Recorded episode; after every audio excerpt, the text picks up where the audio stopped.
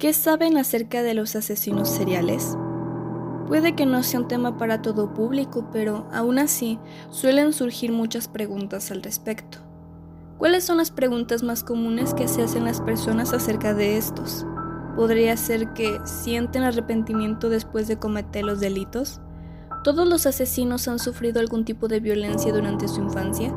No está de más aprender un poco sobre el funcionamiento de la mente de un asesino serial, Puede ser que un día necesites esta información. Empezaremos con una pequeña introducción acerca de lo que es ser un asesino serial. Pues bien, son aquellas personas que matan al menos a tres personas con una pausa entre cada asesinato cometido.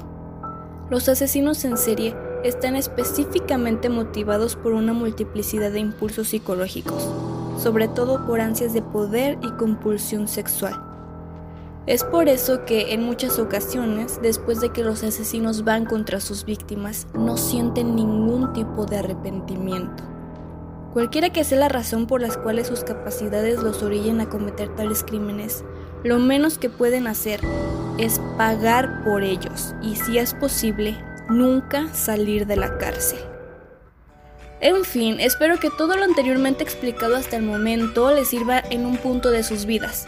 Meterse en la mente de un asesino es una experiencia muy interesante, rara y hasta cierto punto necesaria, ya que así podemos ejercer un criterio más desarrollado acerca del funcionamiento de la mente de un psicópata.